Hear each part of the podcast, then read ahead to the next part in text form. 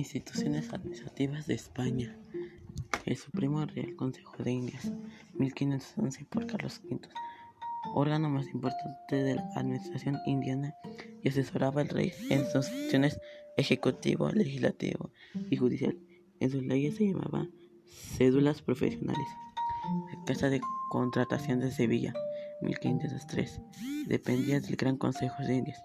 Se encargaba del comercio entre España y sus colonias, exportaciones e importaciones, elaboraba mapas de nuevos territorios y tenía facultades para pleitos sobre actividad comercial.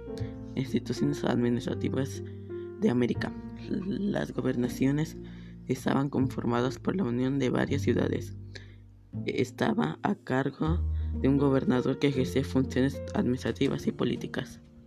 La audiencia era el Supremo Tribunal de Justicia durante la colonia. Era un organismo político administrativo. Político.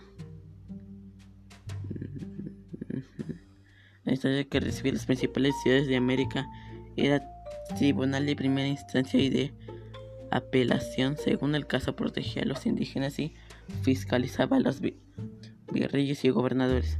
Virreinato es el órgano político y administrativo más importante de la América Española, en el que se designaba un virrey para que gobernase. El nombre de la corona, el virrey, posee distribuciones administrativas, militares, judiciales y financieras.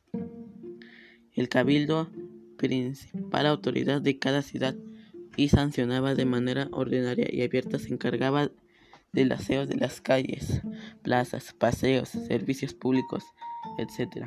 Se encargaba del precio de los alimentos y la calidad, entre ellos los medicamentos. Se ocupaba la, se ocupaba la política local. Economía en la colonia. La minería, el oro principal producto de exportación hacia el metrópoli y la plata. Encomienda, forma más común en la que un grupo indígena estaba a cargo de un español que lo culturizaba y evangelizaba a cambio de trabajo.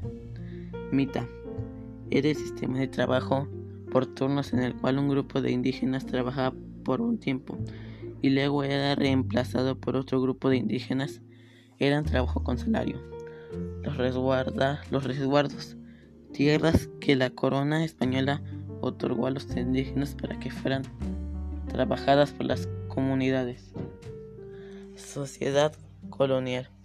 Españoles, virreyes, gobernadores, presidentes, obispos, curas, etc. Criollos, encomendados con acceso a cargo de cabildos, mestizos, mulatos y, y zambos, peones agrícolas, artesanos y, y albañiles, indios encomendados a los españoles, negros, esclavos que, trabajan, que trabajaban en las minas y población